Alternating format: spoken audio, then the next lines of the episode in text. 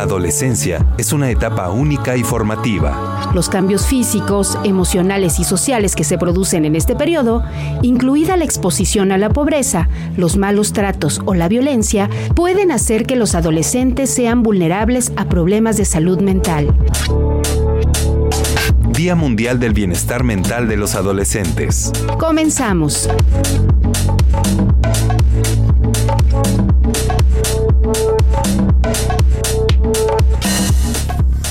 Hola, hola, muy buenas tardes a todas, todos, todes quienes nos están escuchando. Estoy muy contenta el día de hoy poder estar eh, pues compartiendo con todas, todos y todes este programa especial. Es un programa especial por el Día Mundial del Bienestar Mental del Adolescente. Yo soy Claudia Ayora, soy psicóloga educativa. Tengo pues más de 20 años trabajando temas de sexualidad con adolescentes eh, y bueno pues este tema me parece sumamente importante y estoy muy muy contenta porque durante todo el programa vamos a tener voces de eh, mujeres, precisamente que ahora sí que fue una eh, coincidencia, pero van a ser voces de mujeres y voces obviamente de muchas y muchos adolescentes que comparten su punto de vista. Pero bueno, durante todo este programa eh, iremos también escuchando a especialistas del tema y estoy muy contenta que el día de hoy me acompaña en esta eh, tardecita de, programa la psicóloga Arelia Aquino. Ella es eh, originaria de Oaxaca, donde estudió licenciatura en psicología y también inició ahí su vida profesional en el área educativa con niñas, niños y adolescentes con el tema de adicciones con trabajo a un nivel terapéutico. Ella tiene una maestría en educación de la sexualidad en el Centro Integral de Sexualidad y Educación Sexual. Además, se dedica a la educación de la sexualidad trabajando con niñas, niños y adolescentes y adultos dirigiendo Sexualidad y Educación Sexual SEDUX.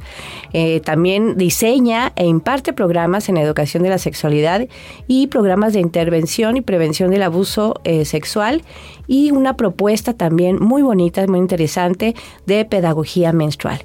Y bueno, pues eh, agradezco a Areli que en esta primera parte del programa podamos platicar sobre el tema. Hola Areli. Hola Claudia y bueno, pues muchas gracias a todas las personas que nos están escuchando y bueno, cuando me compartías el tema sobre el que vamos a dialogar el día de hoy, pues yo me siento muy contenta y espero no solo compartirles eh, aportarles esta mirada desde la profesión, sino también em, vengo con toda la intención de compartir las voces de las chavas, chavos, los jóvenes em, que participan en los talleres, que participan en las actividades y que como parte fundamental de lo que hacemos en Sedux es escucharles.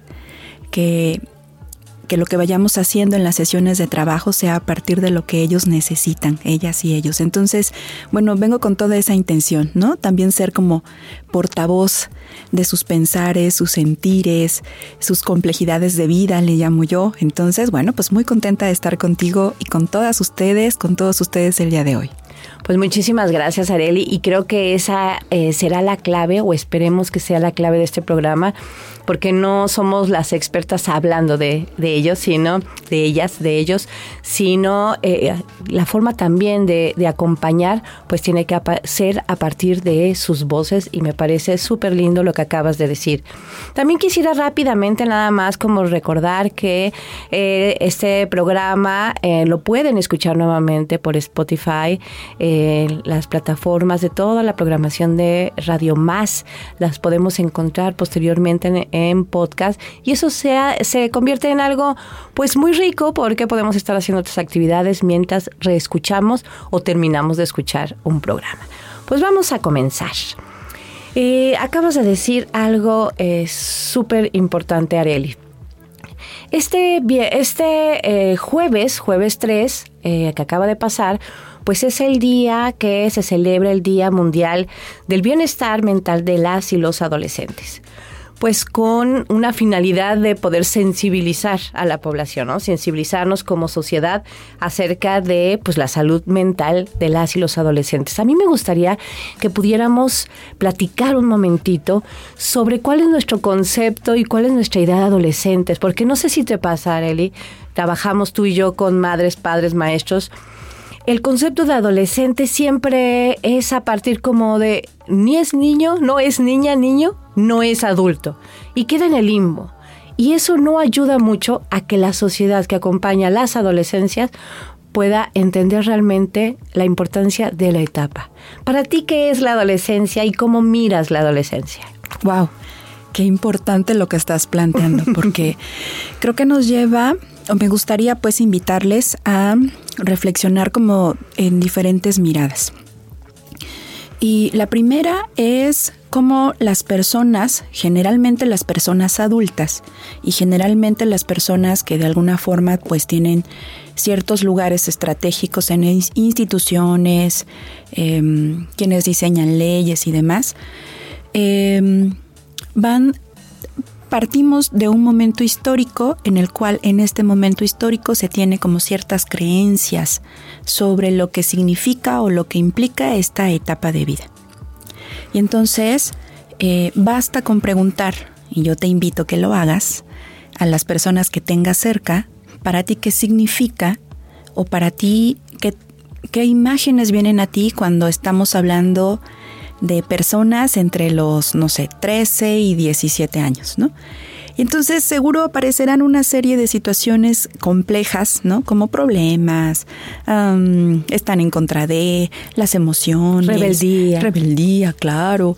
Em, y entonces me parece como muy valioso mirar que nuestras creencias y luego nuestras sensaciones, nuestras emociones con respecto a esta etapa, pudiera ser que aparecen como en lo negativo, ¿no?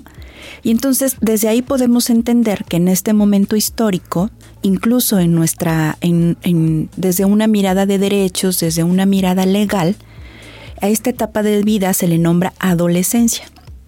En nuestro estado de Veracruz, la ley 573 de atención a niñas, niños y adolescentes les nombran así, ¿no? Adolescentes.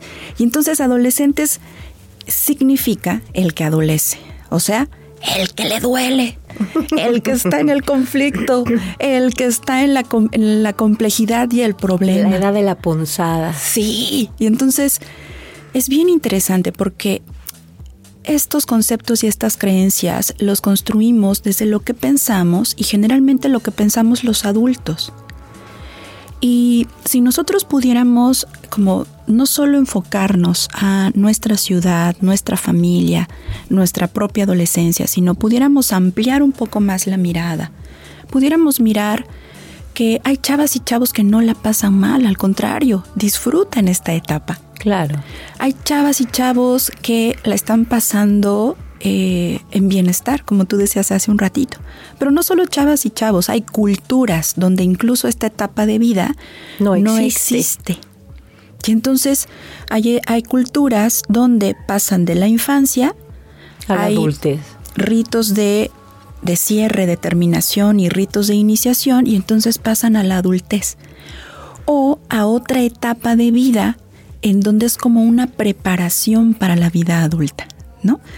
Y entonces, eh, en Indonesia, por ejemplo, hay em, una comunidad donde em, cuando llega la menstruación y se dan cuenta que las niñas y los niños ya están teniendo em, erecciones, sueños húmedos con eyaculación, les hacen como su cabañita aparte.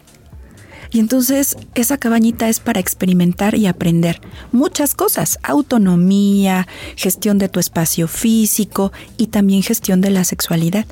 Incluso acompañados, ¿no? Sí, y entonces es bien interesante como en esa cultura particularmente no existe como tal, ¿no? O sea, no tienen estas creencias y entonces es una preparación para la adultez. Em, con esto no quiero decir que necesariamente hagamos lo mismo, pero no ahora, no en esta parte del programa, pero te invito a que podamos como reflexionar sobre nuestras creencias. Ahora, tú me preguntabas cómo lo miro o cómo lo, lo vamos planteando, de dónde partimos, ¿no?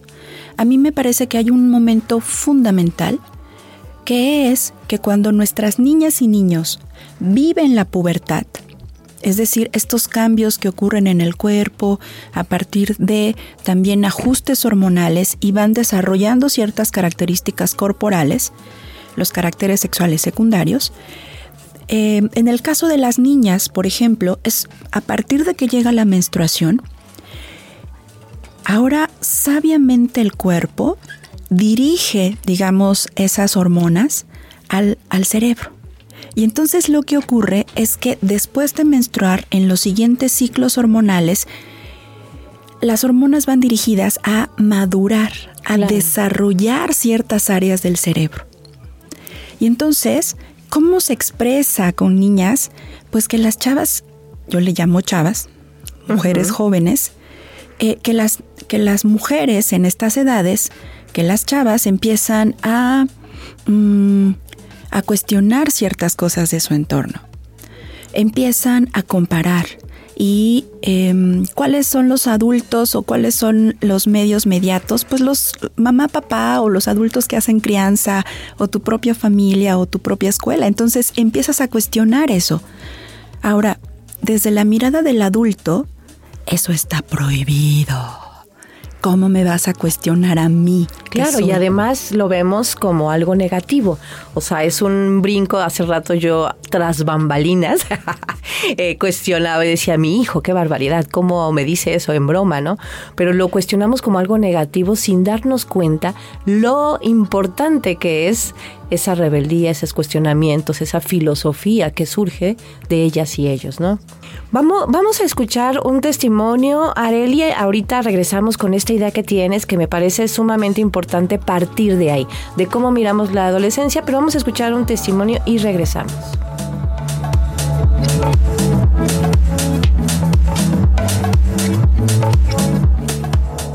Día Mundial del Bienestar Mental de los Adolescentes.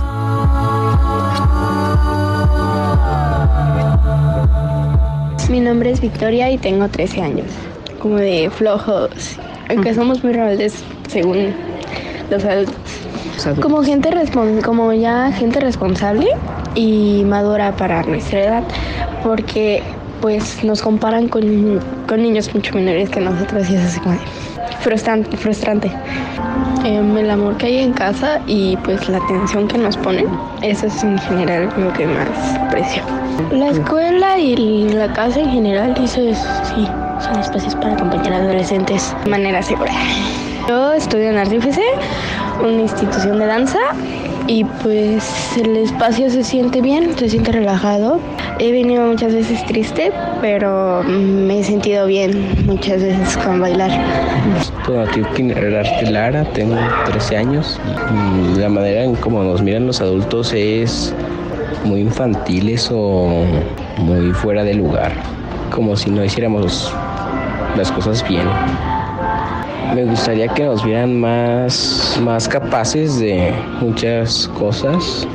Lo que me hace sentir bien del lugar donde vivo es que no es un, espacio reducido y, y puedo hacer lo que quiero casi casi. Sí me puedo expresar libremente como quiero y a la hora que quiero. En realidad cualquier espacio casi casi es seguro. A veces no se manejan bien los espacios y, y pues, se hacen más inseguros unos que otros.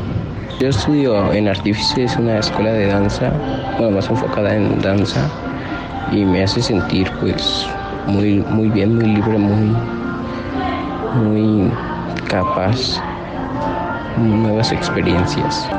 Cuando me siento mal trato de escuchar música o ir afuera, caminar o estar con mis perros, con mi perrita. Sí me ayuda a relajarme la danza a veces. Ana Luisa Salinas Rubio y tengo 13 años, ya voy a cumplir los 14. Yo creo que los adultos más bien ven como, a los adolescentes siempre dicen como, cuando seas padre vas a entender lo que se siente, pero ellos también fueron niños y no entienden, no es como si no entendieran lo que es ser niño o adolescente y luego dicen como, ay, son unos dramáticos, no saben nada o cosas así, pero es como, ustedes no saben nada de nuestra vida, no pueden decir que somos dramáticos cuando ni siquiera nos preguntan cómo nos va el día diario. Pues un poco molesta porque, o sea, también entiendo que ellos, por ejemplo, luego me dicen como, estoy cansada de este, entiende, yo trabajo y es como, pues no, tampoco es como que yo me esté rascando la panza todos los días y no haga nada. O sea, sí voy a la escuela, trabajo, voy al inglés, hago tareas todo el tiempo, entonces que no me alcance para hacer los quehaceres no quiere decir que no, que no haga nada. Pues que nos, que nos vieran más comprensivamente, o sea, que, realmente se sintiera el, el, el, el, interés por saber cómo nos van los días, que nos pregunten cómo nos va, qué tal te fue, o sea, cómo, cómo te va con tus amigos y cosas así que sean realmente interesantes. Interesante como que más que nuestros papás sean como nuestros amigos, pero nuestros papás. Donde estoy sí me hace sentir segura la mayoría de las veces. No sé, cuando cuando dicen que no, no debería estar de mal humor porque me la paso de mal humor y me despierto de mal humor, cuando en realidad llego a la casa con todo el buen humor del mundo, pero ellos me lo cambian a mal humor. Pues más lugares con los que se poda, podamos convivir más, pues, con los, los, chavos de nuestra edad uh -huh. o con chavos un poquito más grandes o más chicos. O que pudier, pudiéramos salir a la calle sin que la policía nos detu los detuviera a los chicos por X razón y los asaltaran por cualquier cosa y poder andar solo sin tener el peligro de que algo va a pasar o tener que andar en bola y todo eso. Poder tener más libertad de andar solos y en grupo y con amigos sin tener miedo de que la policía nos pare. Okay. Oye. Los amigos, sí, o sea, sí te. Cuando le cuentas, por ejemplo, algo importante para tu vida, se lo cuentas y tienes la confianza de que no se lo va a decir a nadie y que si te equivocas, sí te va a decir te equivocaste, pero no te va no te va a decir como, ay, eres este, eres un tonto, lo que hiciste estuvo muy mal, o cosas así. No es que literalmente todo el tiempo nos digan eso, pero es más, más confiable el amigo, más nos entiende más y es más sensible que a veces nuestros padres. En verdad yo quisiera que también recordaran cuando ellos eran más niños o más adolescentes cómo se sentían, las cosas que, que sentían, o sea, que también recuerden cómo los hacían sentir sus papás o cómo, o cómo se portaban sus papás con ellos. Pues sí, la mayoría de las veces, excepto cuando se generan los pleitos en mi grupo, porque son muy difíciles de armar y luego todos se pelean con todo el mundo y ahí estamos los que estamos de intermediarios, así de, tranquilos, cálmense, respiren, no es tan, no es tan importante, no, es, no fue tan grave. ¿Cómo te? Pues como una persona, no sé, más, o sea, sí sensible, pero más bastante empática. Por ejemplo, siempre me dicen como, no, este, nunca, nunca me ayudas con nada o nunca piensas en mí, pero es como, en realidad yo siempre estoy contigo, pero tú nunca estás para mí. Yo siempre estoy para ti, tú nunca estuviste para mí. Entonces no me cuento más como una persona más este, sensible, empática y más... Pues no tengo muchos amigos y los pocos que tengo a veces ni siquiera me pelan, pero más como una persona que está ahí para que cuentes con ella cuando esté. Uh -huh. Ayuda y ya. Pues la, la, danza. la danza pues me ayuda a expresarme y a desahogarme bastante cuando tengo algo ahí atorado. Lo mal que estoy y lo poco que me quejo, lo mal que estoy y lo poco que me quejo. Siempre me levanto con el pie mirando al suelo, la voz muda me saluda desde lejos, me regala su silencio, pero yo me hago el sueco mirándome en el espejo. Y el espejo me devuelve su reflejo, sin el mío yo lo asumo y sigo, pero no me fío, me autodiagnostico sin un éxito mínimo, así que me deprimo. Día Mundial del Bienestar Mental de los Adolescentes.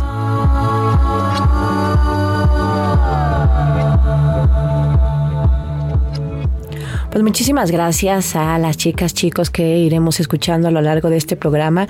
Y bueno, Areli, me gustaría que terminaras de, eh, compartir esta tu idea tan importante que creo que eh, es como necesaria para empezar a pensar y a, en la forma de acompañar socialmente a las y los adolescentes. Sí, fíjate que pues justo después de escuchar a las chavas, los chavos, es como yo te decía hace un ratito, como en, en, esta parte biológica, fisiológica, están ocurriendo cambios.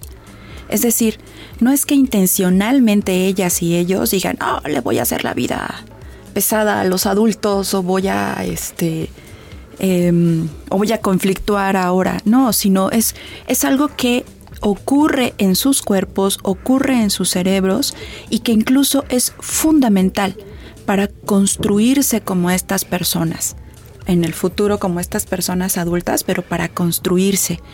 Entonces, Claudia, y a todas y a todos, y se las ponemos súper complicada. Totalmente. Súper complicada. O sea, es, es es, em, a mí me impresiona escuchar cómo vamos subiendo en primaria y las cargas de tareas van aumentando. Y secundaria, los chavos, les estamos proponiendo que gestionen su bienestar. Y, y literal, Areli, ¿cómo lo hago cuando tengo N cantidad de proyectos para entregar y no duermo?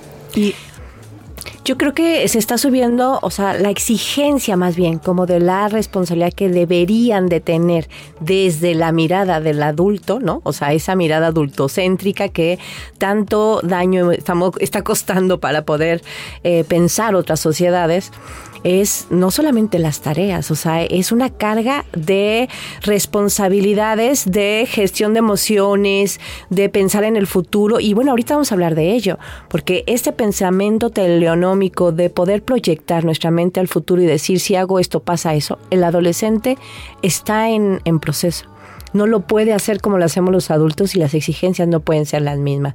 Entonces eso es sumamente importante. Yo quiero eh, también, eh, quisiera escuchar la voz también desde la parte eh, artística, porque debemos de hablar, además de esto que estamos iniciando en la conversación, en el diálogo, no dejar de pensar que son las adolescencias, no es la adolescencia.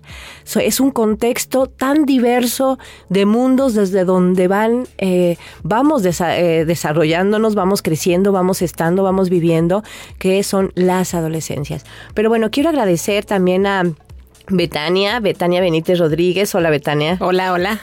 Ella es actriz, productora de radio y teatro y promotora de lectura, cuentacuentos, mamá. Y bueno, también tiene una actividad muy bonita que hace poquito presentó una obra de teatro desde las voces, guion, análisis, vivencias de adolescentes en una em, desde un eh, centro comunitario de gestión. Pero bueno, Alta ya nos comentará. Betania, rápidamente, en estas adolescencias que estamos hablando, de las que estamos, eh, esta introducción a las adolescencias, ¿cómo miras tú la adolescencia? Pues mira, yo creo que son personas pequeñas que están pasando por situaciones muy complicadas, emocionales, sociales, físicas, y que de alguna manera eh, están pidiendo a gritos que sean escuchados, ¿no? De eh, sus comportamientos que de pronto cuando somos adultos nos parecen erróneos eh, y que solemos mucho decirles, es que tú no sabes, es que no lo has vivido, es que te falta. Sí, todo eso es cierto también, no lo han vivido, les falta, pero ¿cómo lo van a saber si nuestra actitud hacia ellos es esa? Yo creo que eh, necesitan mucha escucha, necesitan sentirse seguros y un espacio seguro donde ellos puedan expresar lo que sienten. Entonces yo creo que es muy complicado, es difícil eh, pedirles a, esa temprana edad que sean maduros, que, que pongan de su parte para que la llevemos bien, como solemos decirles luego los padres, las madres en casa, ¿no? Los maestros, las maestras, todos los que a su alrededor queremos educarles, pero yo creo que son jóvenes que necesitan ser escuchados. Claro, y además lo vemos desde, y lo decimos desde nuestro punto de vista. O sea, no es, eh, digamos, lo que estamos esperando de ellos es desde lo adulto, ¿no? Decíamos hace rato, y no desde lo que ellos están viviendo, sintiendo que es completamente válido y no es desde nosotras, personas adultas, que necesitamos transmitirles la vida misma, ¿no? Sino espacios en que se puedan ir desarrollando. A mí me parece eh, esto que acabamos de platicar de esta carga tan fuerte que les damos para que puedan vivir, ¿no? O sea, que puedan estar en este mundo social eh, adulto, ¿no? Que puedan ser parte de él sin que a los adultos nos cueste eh, el ojo brincando, ¿no? Pues está provocando ambientes no gratos, ambientes muy estresantes, decías tú, Arelia, hace rato, que eh, pues se refleja en ansiedad, en alteraciones fuertes de, ánimo en las y los adolescentes, em, déficit de atención, eh, o sea, problemas en el comportamiento por toda esa exigencia, eh, pues tristemente también trastornos en la alimentación, suicidios, depresión, em, esta situación de conductas de riesgo que tienen que ver también con el cortarse o quemarse, ¿no? Esas situaciones creo que pues las estamos socialmente provocando, ¿no? O sea, el, que no eh, garanticemos el bienestar mental de las y los adolescentes, mucho tiene que ver, pues obviamente, con este contexto de vida que nosotros estamos eh, ofreciendo, ¿no? Porque, digamos, ya llevamos una poca la delantera, pero... Em, les estamos poniendo demasiadas trabas. Algo que nada más quisiera yo resaltar de, de lo comentado hace rato es que en México, o sea, obviamente has mencionado, Areli, varias eh, experiencias culturales distintas a la de México, pero no olvidar esto, que en México realmente la adolescencia es nueva. O sea, digo, mi abuelita se casó a los 13 años, ¿no? O sea, en cuanto menstruabas ya este, brincabas. ¿Qué, ¿Qué de esta adolescencia que estamos viviendo le estamos nosotros provocando? Pero bueno, vamos a ir a un corte y ahorita eh, regresamos con muchas más eh, reflexiones con respecto a este tema del bienestar mental de las y los adolescentes. Regresamos. Lo mal que estoy y lo poco que me quejo, lo mal que estoy y lo poco que me quejo tengo el alma en cuarentena roto el cuerpo. Qué dolor que pena qué tormento. Salgo a las aferas, el andar desafinado, la maleta llena de canto rodado, la sonrisa boca abajo de subir tanta escalera llegar a ningún lado.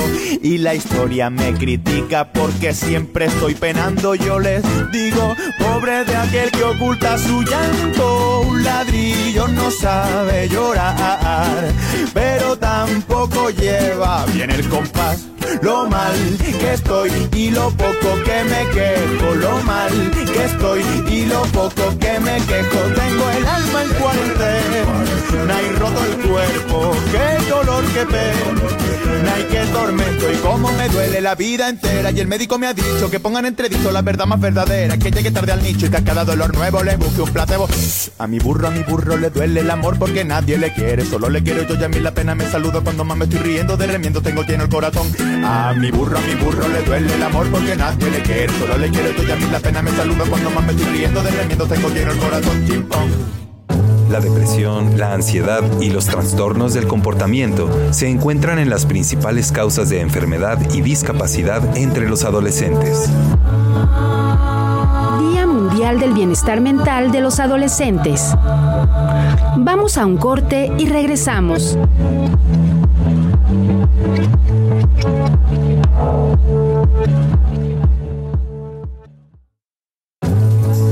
De no ocuparse de los trastornos de salud mental de los adolescentes tiene consecuencias que se extienden a la edad adulta, perjudican la salud física y mental de la persona y restringen sus posibilidades de llevar una vida plena en el futuro. Día Mundial del Bienestar Mental de los Adolescentes. Estamos de vuelta.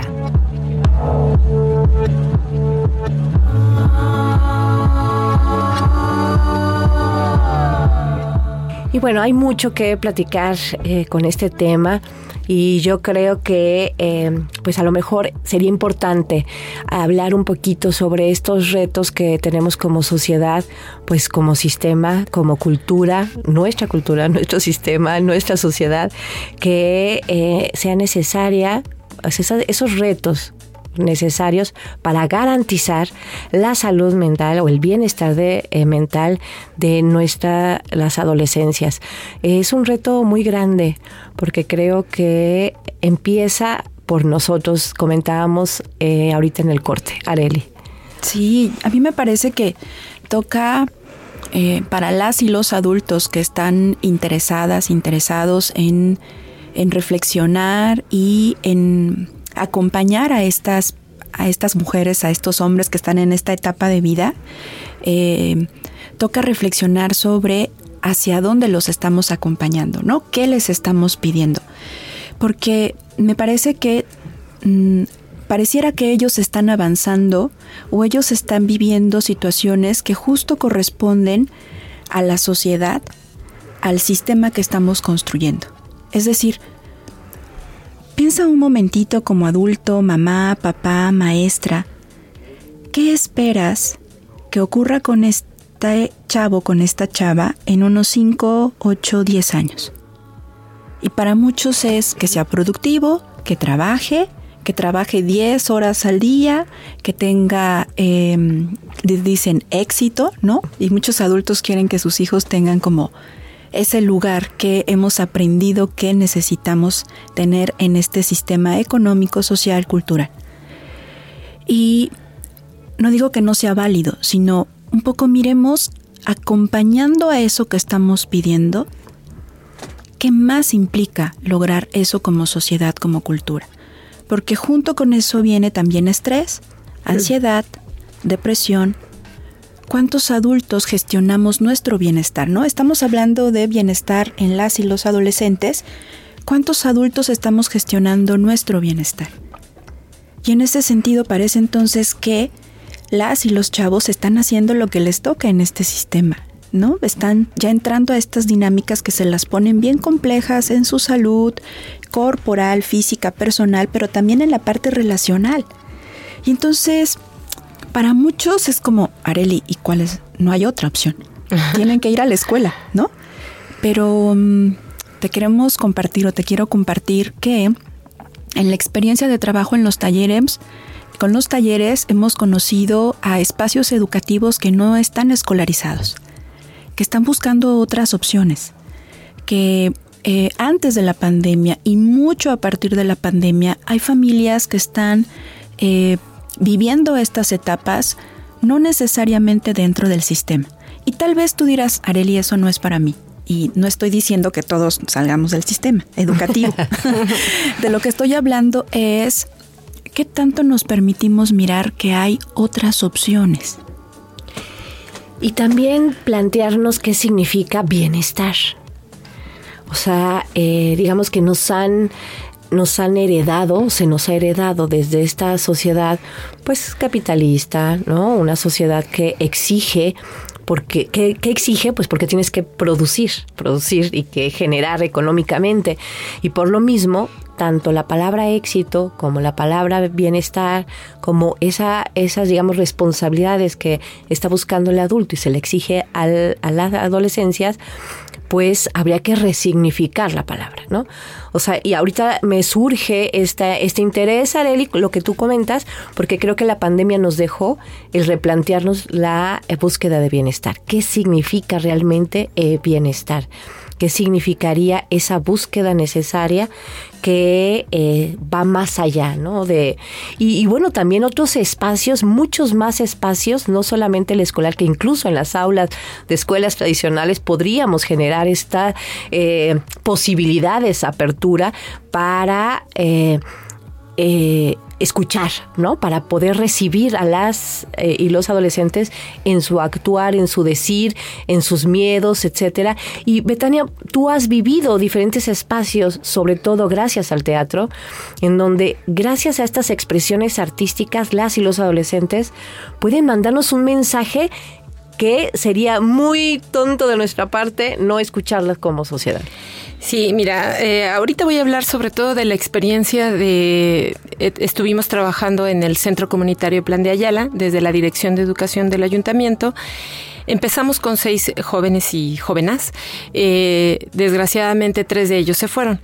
Estoy hablando de un núcleo social, digamos, muy específico, ¿no? De una colonia que es, o varias colonias que atiende el centro comunitario, que viven situaciones familiares extremas, ¿no?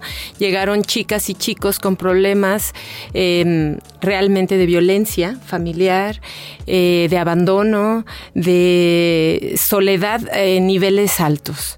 Y de ahí entonces, eh, en una charla, nosotros lo que eh, definimos y concluimos como temática de esta obra de teatro a la que pretendíamos llegar y llegamos es la violencia desde la familia, ¿no? Como ese eje que hace que tu vida a esa edad se ponga peor de lo que ya es, como decías, ¿no? El de por sí ya tienes todos estos cambios emocionales, toda esta llegada de la menstruación, eh, el amor, ¿no? Eh, todo esto que nos aqueja cuando somos adolescentes y a eso le aunamos que en tu núcleo familiar no hay ni siquiera un mínimo de escucha, sino lo contrario, hay violencia. Entonces creo que desde ahí empezamos a querer cambiar un poco este paradigma, ¿no? De es que son chavos que no saben lo que quieren. Es que si tú como adulto a veces no sabes lo que quieres, solo yo les decía, pónganse en el lugar ¿no? Eh, cuando eras adolescente, qué sentías, qué vivías, qué pensabas para que regreses y comprendas a tus hijos, a tus hijas.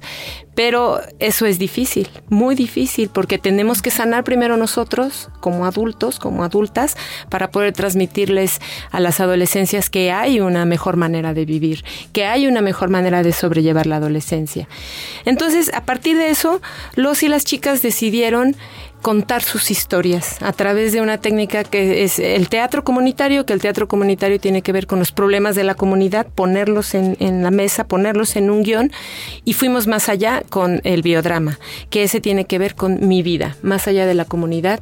Yo lo quiero contar, quiero decir, y quiero eh, que me escuchen a través de mi, representación.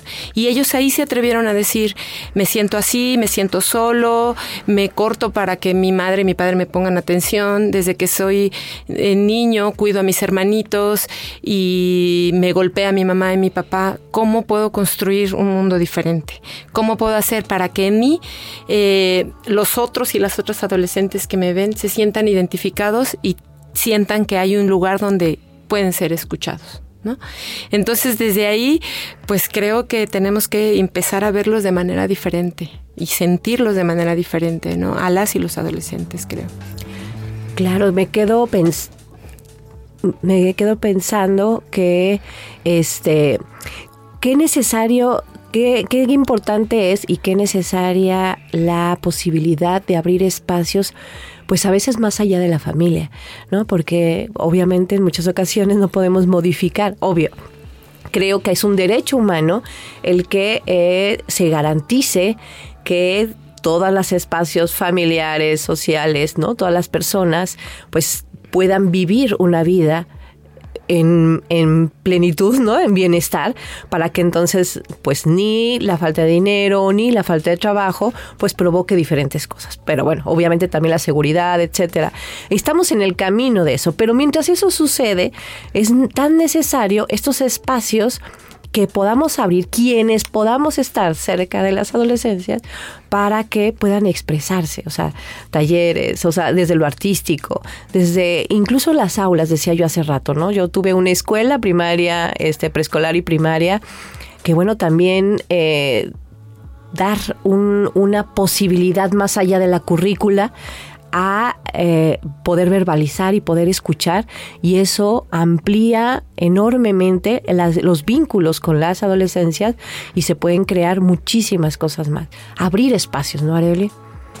Bueno, vamos a escuchar más testimonios tan importante porque, bueno, eh, acordamos desde un principio que no es solamente nuestras voces, también con la experiencia que, eh, digamos, las vivencias afortunadas que hemos tenido con las y los adolescentes, pero también necesario escucharles. Vamos a escuchar.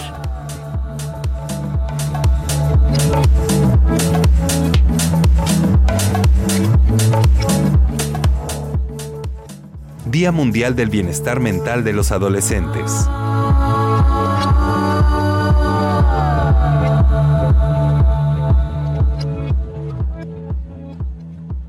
Eh, me llamo Azur y tengo 16. Creo que a veces como con mucha preocupación, como por esto de que nos están intentando preparar para la vida adulta y que seamos responsables y muchas veces no sienten que vean eso. Entonces yo creo que muchas veces como esa preocupación de cuando sea un adulto no va a poder hacer nada y así, este, a pesar de que uno pues esté aprendiendo y sí esté como haciendo lo posible para aprender. Y también creo que en parte es un poco como el miedo a sentir que fallaron como padres. Eh, creo que tienen que ser más pacientes. creo que mucho de ellos es como el no ser tanto una figura de autoridad, sino una, un igual con el que se, o sea, como con el que se pueda razonar y así y que no sea, ah, sí, haz esto nada más porque lo digo yo. sino como que intenten, ah, haz esto porque pues, puede ser beneficioso para ti, porque puede ayudarte para estar así y así. Entonces, creo que una parte es eso. Em, y creo que también es el como estar con la mente abierta de que las cosas puedan ser diferentes a como tú las quieres, o sea, que tu hijo pueda tener, tu hijo o hija pueda tener una idea diferente a la tuya y tener razón, por así decirlo. Ah, mi adolescencia es, pues actualmente diría que estoy mejor de lo que he estado en veces pasadas, pero creo que ha sido un proceso como muy, o sea, mi adolescencia ha sido un, ha sido un proceso muy raro porque me, me mudé de país, este, eh, este, eh, nací aquí en México y viví aquí en México por unos años, luego nos mudamos a España, este, y luego nos regresamos acá. Este, entonces como que ya había construido toda mi vida de nuevo allá y pues fue mudarnos para acá y también empezar de cero. Eso fue como un cambio muy grande. También creo que ha, ha pasado como muchas etapas diferentes. Como soy una persona como que siempre se cambia mucho de casa y se cambia mucho de escuela y así. Entonces creo que justamente eso ha hecho como que esté muy segmentada. Este, entonces he tenido muchas etapas y algunas definitivamente no estaban muy bien, pero ahora mismo creo que estoy en un muy buen lugar. Actualmente me siento me siento feliz, pero a la vez sigo teniendo mucha me sigo frustrando mucho y tengo mucha luego también pues me deprimo mucho, tengo mucho enojo y así. ¿Y qué haces? Muchas veces nada. Este, o nada más esperarme a que se me pase. Porque pues soy una persona muy sensible, entonces muchas veces son como reacciones rápidas que no tienen mucho sentido y se me pasan al poco tiempo, pero, pero pues suelo hablar con mis amigos, bastante bueno, con un amigo, este, siempre intento como razonar la emoción y decir, estás enojado por tal cosa, esta cosa puede haber pasado por no sé qué, no sé qué, y puedes, puedes mejorar de cierta manera, entonces intento verlo como una manera muy lógica aunque a veces no ayude tanto. diría que me siento acompañado, pero no diría que como comprendido del todo. El baile me ayuda como a liberar mi mente, como a poderme olvidar un poco como de todo lo demás, liberarme y expresarme como yo quiero. Creo que viene mucho como del miedo al como que te juzguen tus papás o te digan, ah, no, estás mal, no deberías sentirte así, estás sentirte invalidado. Eh, por eso es que luego se tienen este, más confianza los amigos que los padres, por el, por el miedo a sentirse juzgado o invalidado. no duden en buscar ayuda, aunque sea, sea, de un amigo, sea de sus papás o sus hermanos, lo que sea. Siempre es mejor buscar ayuda que estar solo y callárselo a uno siempre y como que se puedan em, expresar, liberar. Creerás que estoy haciendo realidad todos mis sueños, sin reparar en que te siento lejos, gozando mi estrenada libertad. Y solo voy tratando inútilmente de entenderme, andando por no andar para siempre, echándome sin alas a volar. Para borrar las huellas de un pasado tan presente, ser materia inerte, echándome sin alas, echándome sin alas echándome sin alas a volar. Día Mundial del Bienestar Mental de los Adolescentes.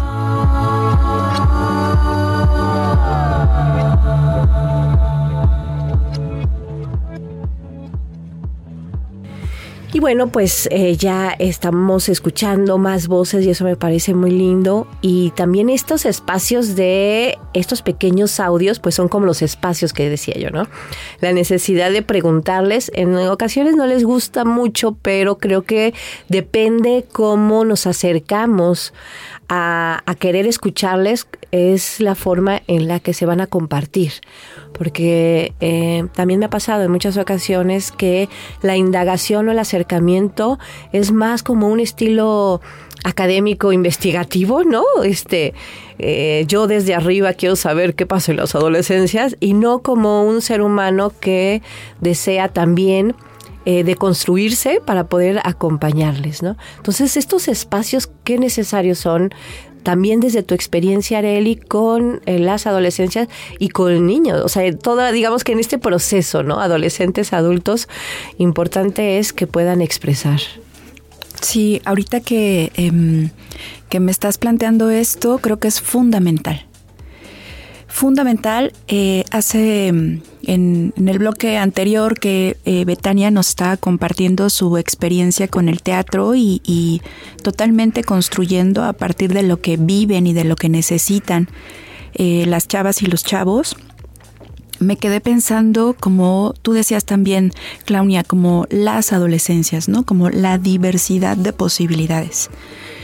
Em, y entonces, desde la experiencia en los talleres de Sedux, lo que les puedo compartir es que, por una parte, los adultos llegamos como con esta creencia de que cuando nuestras hijas e hijos o incluso nuestros alumnos entran a la adolescencia es como ya no, ya no me toca, ¿no? Es, eh, eh, ya no me toca estar ahí como antes lo hacía, ¿no? Cuidándote, mm. alimentándote, protegiéndote. Em, yo pensaría como acompañándote, pero en ocasiones los adultos somos como eh, dándote instrucciones, ¿no? Y entonces, entrando a la adolescencia, lo que nos encontramos en, en la experiencia en los talleres es que hay menor participación de los adultos y hasta hace algunos años, cinco años, era como estaban, pero bueno, era porque era un requisito, ¿no? Pero no porque sintieran o pensaran que les tocaba estar. Em, y, algo que por una parte compartir con las y los adultos es que eh, necesitan acompañamiento. Es decir, aunque es parte de su etapa de desarrollo que van cuestionando, que van probando, que van experimentando, necesitan, yo le, eh, eh, les planteamos como ese adulto seguro que va a tu lado, aún haciéndote, mm, acompañándote a mirar que hay cosas que pueden tener mayor riesgo, acompañándote a mirar consecuencias, acompañándote a mirar que hay también cosas que requieren mayor esfuerzo, ¿no? Em, lo cual requiere, le llamamos un adulto seguro. Y entonces lo complejo es cuántas de nosotras y nosotros podemos ser esos adultos. Y a veces nos hemos encontrado en los talleres con que no solo es un querer ser del adulto o no querer ser, es un realmente no no me siento capaz de hacerlo. ¿No? ¿Cómo te hablo de consecuencias cuando también a mi adulto me es complejo reconocer que me estoy poniendo en riesgo, que no estoy gestionando mi salud? Em, ¿O cómo te acompaño a lograr algo cuando también para mí estoy aprendiendo eso, aunque estoy adulto, ¿no? Y entonces, sé, em, con esto mi intención es como mirar que la crianza es eh, si bien le apostamos a que no sea tu único proyecto en la vida, pero la crianza es todo una chamba para las y los adultos, ¿no? Es, todo un trabajo eh, personal, emocional, eh, de habilidades para acompañar a, tus crías y en este caso a las y los chavos. Pero también escuchando a, a las chavas, a los chavos, hace 10 años yo te podría compartir que mi creencia inclusive era ellos no nos quieren. ellos quieren estar solos. Es que eso parece. Parece. no, pero en los últimos años quiero compartirles que eh, inclusive hubo un taller que yo lo tengo como muy presente, eh, donde un chavo altote, casi dos metros, ¿no? Físicamente grande, eh, hombre, y en el taller se atreve a decir, eh, ante el expresar que necesitaba, decía que no me deje, que quiero a mi adulto cerquita. ¿no? Claro. Que, que, por favor, nada más que no estorbe, nada más que no invada, claro. nada más que no entre a revisar mis cosas o no. Eh, por favor, eso no, pero tampoco te vayas. porque te quiero cerquita, porque todavía te necesito, ¿no? Eso es súper importante, Arely, y, me atrevo como a, comentarlo, así como abrir ahí el, el, espacio, es sumamente importante. Yo hace, o sea, tengo pues les decía un principio más de 20 años, no digo realmente la exacta por, por miedo a qué, pero bueno, más de 20 años trabajando con padres, madres y adolescentes. Y ahorita me hiciste recordar eh, una situación que, que realmente ahí fue también una manera de abrir mi mirada con respecto a la relación eh, familia, en donde primero trabajé con las y los adolescentes, luego con los papás y mamás y luego los junté pero era casi casi la, misma expresión de es que no me, no me preguntan cómo estoy, no me, no se acercan a mí, eh, ya no les importo porque pues a veces hasta comemos por separado. Eh, eh, ya no me dicen o no me platican algo. Así, los, las y los Y cuando trabajo con los papás me dicen, es que no me deja preguntarle nada, yo quisiera decirle. Es una cuestión de comunicación y de eh, pensar o creer lo que los demás están esperando de ti. O sea, hay una, no solamente la comunicación, sino pensar como tú acabas de decir, que no necesitas a la adolescente, al adolescente, o sea, que más bien, el adolescente no te necesita porque necesita independencia y, necesita aprender a ser grande, y entonces me alejo, pero una, un alejamiento no respetuoso desde, desde estoy ahí contigo, pero respeto tu espacio. Y lo mismo sucede también con las adolescencias. O sea, eh, digamos que no logramos escanear qué estamos esperando de la otra persona. Y eso se va a la vida. Y cuando te das cuenta, ya hay un alejamiento por completo entre eh, madres, padres y adolescentes. Entonces es bien importante reconocer eso que acabas de decir. O sea, es el espacio o el lugar eh, necesario, respetuoso con la otra persona, pero sin irte, o sea, sin que se vaya e, ese adulto, ¿no? Y, ellos mismos lo dicen. Y también creo yo que tiene que ver no solamente padres, madres, sino también como adultas, adultos, maestras, maestros de, de escuela y quienes eh, de repente provocan espacios artísticos, talleres, cursos, eh, hay de pintura y de teatro, o sea, desde tu lado artístico, Betania, creo que también las y los adultos necesitan saber ese, ese escaneo para poder eh, tener esa, esa vinculación y esa energía conectada con las y adolescentes. ¿Tú qué has visto? ¿Qué piensas? Bueno, ahorita me dices después del corte para que podamos entonces profundizar y continuar con estas reflexiones. Vamos a corte y regresamos.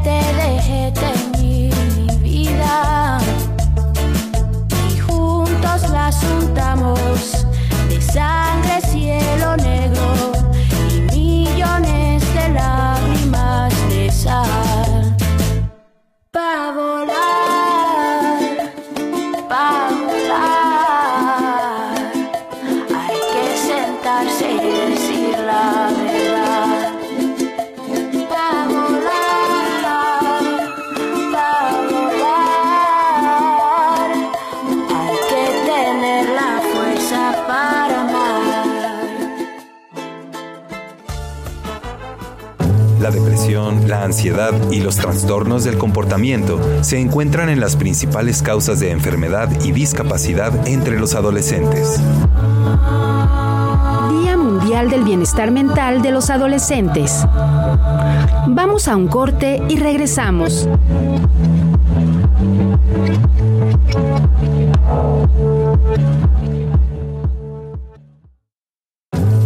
El hecho de no ocuparse de los trastornos de salud mental de los adolescentes tiene consecuencias que se extienden a la edad adulta.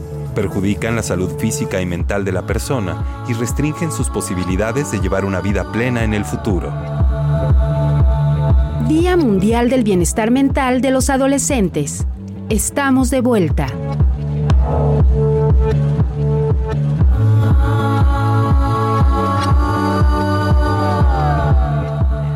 Bueno, hablando de, estamos hablando, bueno, eh, tenemos en este programa especial del Día Mundial del Bienestar eh, Mental de las y los adolescentes. Este jueves pasado fue este día y es un día afortunado para poder reflexionar de muchas cosas y en eso estamos. Eh, platicando tanto con Arelia Aquino, sexóloga, psicóloga, y Betania, que trabaja especialista también en pues, teatro, en locución, en la literatura también. con adolescentes. Entonces hablábamos de estos espacios necesarios de crear con la confianza, pero desde la persona adulta, ¿no? Eh, no solamente como papás, mamás, movernos del lugar, ¿no? Y encontrar ese lugar respetuoso, sino de estos espacios. Mira, yo creo que tiene que ver con un sistema social, ¿no? En el que estamos inmiscuidos. Porque la verdad, el, el mundo laboral no está hecho, por ejemplo, para que seas mamá, ¿no? Trabajes y atiendas a tus hijos y a tus hijas. Entonces, desde que son pequeños, pasas poco tiempo con ellos. Entonces, venimos arrastrando que nosotras, nosotros, eh, traemos un montón de cosas de nuestra infancia, de cómo crecimos. Algunas estamos queriendo romper esta idea de que la mamá no puede trabajar y criar al mismo tiempo y el papá también. Y entonces, en ese arrastrar entre el cambio y lo que ya tenemos, primero en la infancia creamos un mundo alejado de los pequeños, ¿no? No les enseñamos tampoco a gestionar sus emociones, sus sentimientos, su independencia de cerquita, como bien decíamos ahorita menos cuando son adolescentes que creemos que ya no lo tengo que cuidar, por un lado, y por otro es que está insoportable, ¿no? No, no hemos aprendido a acercarnos de manera respetuosa tanto de un lado como de otro. Entonces, nosotros tratamos de construir, y nosotras a través del, del radio, del teatro, una vía de comunicación. ¿No? ¿Cómo eh, hacemos una serie de ejercicios donde ellos pueden vaciar lo que traen, sin este yo vengo a hacerte una entrevista, estoy investigando para hacerme especialista en adolescencias. No, no, desde su mirada, una serie de ejercicios biodramáticos desde el teatro, desde la radio, donde ellos van vaciando poco a poco sus emociones y después lo rescatamos y lo ponemos en escena o en la radio, en un guion radiofónico que hace que llegue de manera horizontal a otros adolescentes, pero también a los padres y a las madres. También es un mensaje que va hacia ellos, un mensaje de yo necesito que me escuches y necesito escucharte. Yo tengo siempre bien presente un textito que leí por ahí que dice, yo no quiero que cuando mi hijo, mi hija joven, adolescente, tenga un problema, diga, chin, si le hablo a mi papá me va a matar. O a mi mamá. Yo quiero que mi hijo diga, tengo que llamarle a mi mamá y a mi papá. ¿No? Desde ahí, ¿cuánta confianza estamos generando para que nuestros hijos y nuestras hijas se abran? Si cuando vienen y nos platican algo es, ¿cómo crees? No te vas a saber cuidar, vas a salir embarazada si quieres tener sexo, mejor no lo tengas, en lugar de decir, oye, a ver, dime cómo estás, ya lo tienes. Pero un mundo social nos ha evitado ese, ese punto de contacto, porque llegamos bien cansados del trabajo, porque ya no queremos más problemas, ¿no? Entonces, yo creo que intentar romper ese, ese, círculo vicioso del trabajo, buscar la vía del amor hacia la comprensión de las y las adolescencias, escucharles es una buena opción desde mi trinchera, nosotros lo ponemos en el teatro, en la radio, ponemos sus voces para que tanto adolescentes como padres y madres los puedan escuchar y, y podemos abrir un diálogo. Ahora, si, si vienen de una situación familiar muy difícil, donde ya desde el inicio han sido maltratados, golpeados, ignorados, pues va a ser más difícil el acercamiento, ¿no? Pero no quiere decir que, no, que sea imposible, que no podamos cambiar. Y si de plano, ahí nos hemos encontrado en casos donde de plano decimos, tu familia olvídate de ella, ¿no? Es una familia violenta que no le interesa, entonces acercarte a espacios más amables, más cariñosos, con esta familia que le llamamos escogida, ¿no? Que te acoge, que te quiere, que te cuida de alguna manera dar diferentes opciones. Si no es el padre y la madre, habrá un maestro por ahí que tenga una sensibilidad mejor. El arte, el teatro, la música, la danza, todo eso nos hace más sensibles, creo. Y desde esa trinchera es que nosotros lo vemos, ¿no?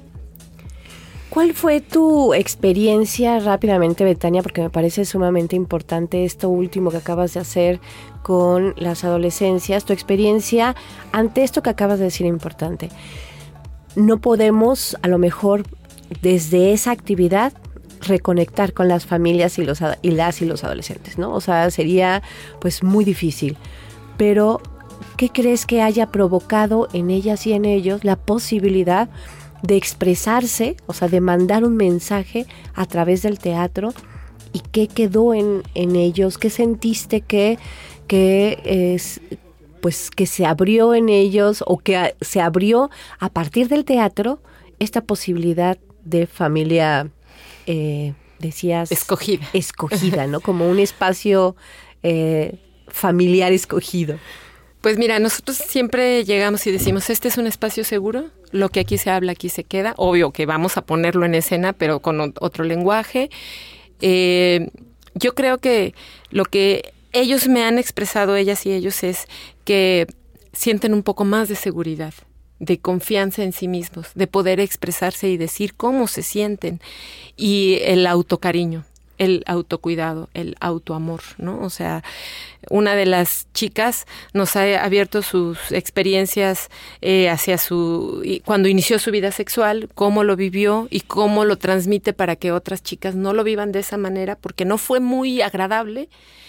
Y hay otro de los chicos que dice, yo, a mí nunca me habían hecho un pastel, a mí nunca me habían dado un reconocimiento y aquí siento que de alguna manera hay algo que me hace venir porque me siento seguro, porque siento que puedo decir lo que ni siquiera puedo expresar em, en, no sé, con un amigo, con una amiga, ¿no? Es un chico que le cuesta mucho trabajo hablar, pero cuando se sube al escenario y se trata de la vida de las otras y de él, él siente que ahí está seguro. Entonces yo creo que el arte te da esa posibilidad, definitivamente, cualquiera de las manifestaciones artísticas. En este caso que nos toca el teatro y la radio, creo que ellos han encontrado un lugar donde vaciar todas estas emociones y no solo ponerlas, sino vivir la experiencia, el, el, cariño. Yo no soy psicóloga, pero los ejercicios biodramáticos tienen mucho que ver con eso, con el autocuidado, el autocariño, también aprender a decir, mi familia no es la vía, ¿no? Ni modo, no me tocó, pero yo sí soy la vía, yo sí puedo cambiar y puedo buscar, acercarme a otras personas. Yo decía el día de la función, eh, las instituciones también tienen la obligación de acoger y cuidar a las adolescencias, ¿no? El DIF, el CIPINA, a veces los rebasa, ciertamente, pero también a veces ellos no saben ni ellas que hay lugares donde pueden cuidarlos, quererlos, al menos escucharles y buscarles un lugar seguro. Y esa es la finalidad de esta obra. Recuperar también la confianza en las instituciones, la confianza en las y los adultos que, estamos alrededor, creo que es importante. Me parece súper importante esta cuestión eh, de, de encontrar esos lugares seguros en lo artístico. Bueno, vamos a escuchar nuevamente eh, un testimonio, vamos a otro testimonio y regresando platicaremos brevemente con Xiomara Valdés, que ella es también artista eh, del, área de la danza, para escuchar su punto de vista. Día Mundial del Bienestar Mental de los Adolescentes.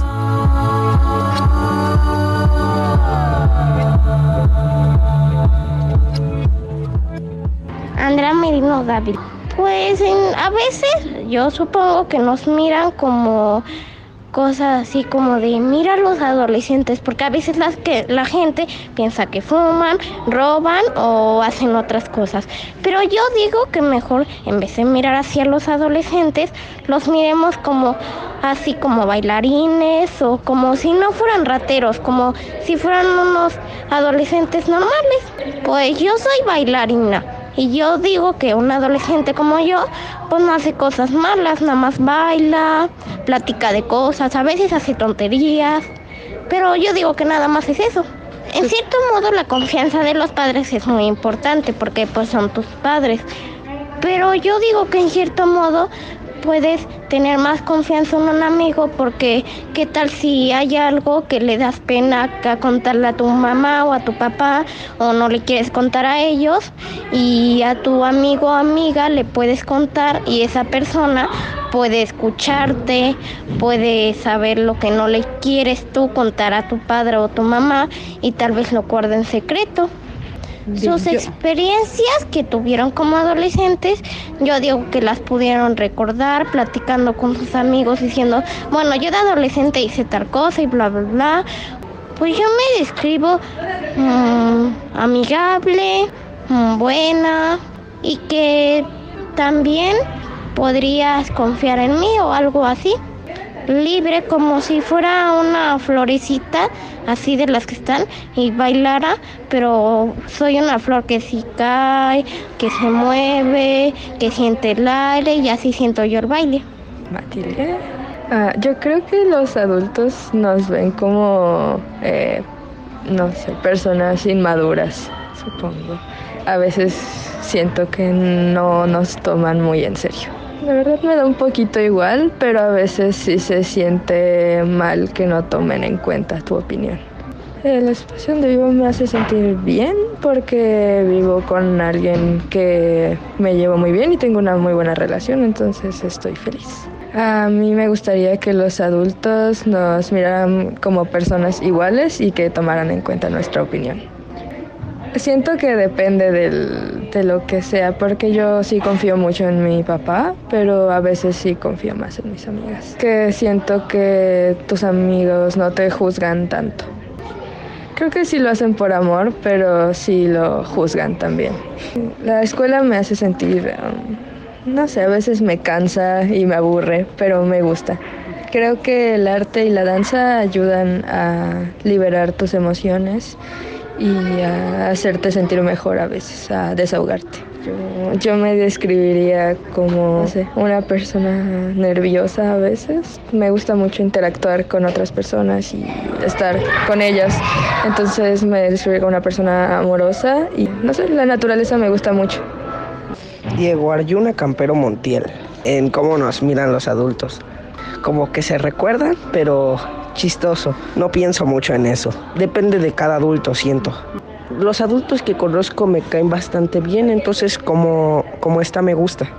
Sí me siento seguro y sí me siento bien en el espacio donde vivo. Que fueron adolescentes. No, no, no creo que se les olvide. Emocionalmente, pues divertido, pero un poco molestón y buena onda en cosas de las de que me gusta alguien o así, pues a los amigos es diferente. A mi, a, mis, a mi mamá igual le cuento, pero sí es diferente. A veces un poco más a mis amigos, pero en cosas como más personales de cómo me siento y así, les tengo más confianza a mi mamá. Me siento seguro con ella. Sí, sí creo que la danza ayuda a sentirse mucho mejor a las personas que lo necesitan. Y pues aunque yo no lo necesito, me, me gusta mucho y me hace sentir bien.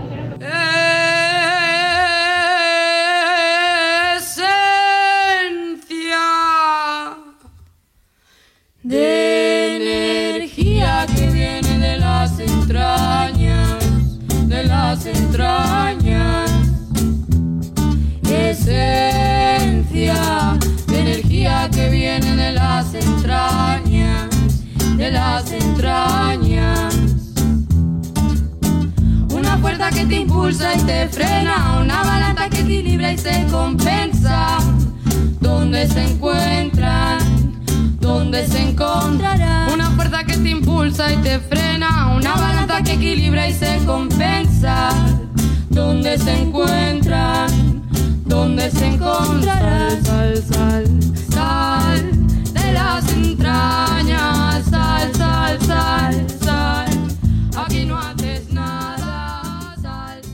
Día Mundial del Bienestar Mental de los Adolescentes.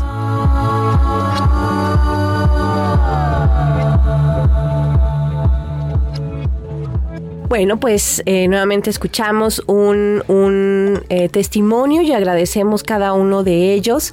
Y eh, hablando de estos espacios necesarios de confianza, espacios necesarios que tenemos que seguir abriendo, pues está también con nosotras Xiomara Valdés. Ella estudió de formación en la Facultad de Danza, se ha desarrollado como creadora escénica, docente, directora. Este también estudió un diplomado en antropología del arte y pues su camino en el arte ha sido gracias al conocimiento del cuerpo y cómo transitamos la vida y nos reconocemos a través de las circunstancias y ante el otro. Es muy bonito el trabajo con chicos que ha realizado en el área de artes que en el COBAEP y posteriormente en la Facultad de Danza. Hola Xiomara, ¿cómo estás? Hola, muy buenas tardes. Pues mire, estamos platicando de esta, estos espacios necesarios, seguros que debemos de crear eh, pues desde diferentes frentes, ¿no? De todos los frentes necesarios, quienes estamos interesadas, interesados, pues, en acompañar las adolescencias. Y tú has, eh, desde la danza, pues has tenido acercamientos muy interesantes con las y los adolescentes. ¿Cuál ha sido tu experiencia en estos espacios creados que puedan contribuir, que puedan abonar a este bienestar mental de las y los adolescentes? Creo que, bueno, me gustaría comentar un poco de alguna forma. He tenido, bueno, he tenido la fortuna de poder trabajar eh, con chicos, ¿no? Desde desde los 12 años, de 18 más o menos a los 23. Es muy bonito observar que de alguna forma, independientemente de las edades, eh, en cuanto, no sé, en cuanto a alguna disciplina, sea danza, eh, sea deporte, este espacio y cercanía hacia con nosotros, hacia nuestro con nuestro propio cuerpo, es un descubrimiento que nos permite realmente empezar a vivir, ¿no? De una manera mucho más presente o consciente también nuestras sensaciones, es integrar realmente nuestra mente, ¿no? Nuestro nuestro corazón, pues sí, el cuerpo físicamente, o sea, creo que el poder tener alguna actividad física permite, ¿no? Que podamos tener este ensamble, ¿no? Y poder vivir, ¿no? De manera pues mucho más real. O sea, yo creo que en cualquier arte, me imagino que este, eso es lo bonito, ¿no? Del arte, de algún, es que es el medio, ¿no? Para poder expresarnos, es el medio en el que nos contactamos, ¿no? Hacia nosotros mismos. Y pues bueno, creo que gracias a la danza, y voy a hablar un poquito, ¿no? Desde mi experiencia, porque creo que pues no puedo, no puedo entrar en los otros cuerpos y a partir de mí tengo muy presente lo que una vez me dijo un amigo, es da lo mejor de ti y de verdad que cuando damos lo mejor de nosotros mismos también en una, en una clase, o sea, creo que es cuando logramos vibrar, ¿no? Y que el otro vibre también consigo mismo y de alguna forma pues, poder contactar con mi cuerpo, yo como Shomara, ¿no? En cuanto a mi experiencia, pues me ha permitido conocerme, ¿no? Me ha permitido este verme, verme, sentirme, descubrirme en todos los sentidos, ¿sabes? Descubrir dónde están mis tensiones, por qué no respiraba o cómo es que tenía que respirar, ¿sabes? O sea, esto que es tan básico que es la vida, que es tan solo respirar, eh, está bastante olvidado, ¿no? Como si fuera, como si fuera un segundo plano. Xiomara, y en tu experiencia eh, con las y los adolescentes, sí. Claro, han, o sea, digamos, que la etapa o las edades con las cuales tú has trabajado, pues son eh, varias, pero bueno, en esto que les llamamos eh, adolescencias. Sí. ¿Qué has observado? ¿Qué, qué experiencias podemos, eh, digamos, cosechar de, de estos tus espacios? creo que, bueno, lo que más he notado es que la vida, o sea, realmente les ha cambiado, ¿no? Les cambia, les cambia la manera de, de poder percibirse, ¿no? Si en algún momento son más tímidos o alguien es un poquito más introvertido. Eh, creo que la danza, o sea, en general, este, ha ayudado a que, ¿sabes? A que se vayan permitiendo, ¿no? Como permitiendo incluso hasta en la manera de vestirse, eh, en la manera de ver, sus posturas, el cuerpo se abre, es como como si fuera una estrella de mar o bueno, sí como una estrella de mar, ¿no? Que puede estar que y de repente se abre, ¿no? Se abre para presentarse al mundo. Es es bello ver cómo el cuerpo aflora, ¿sabes?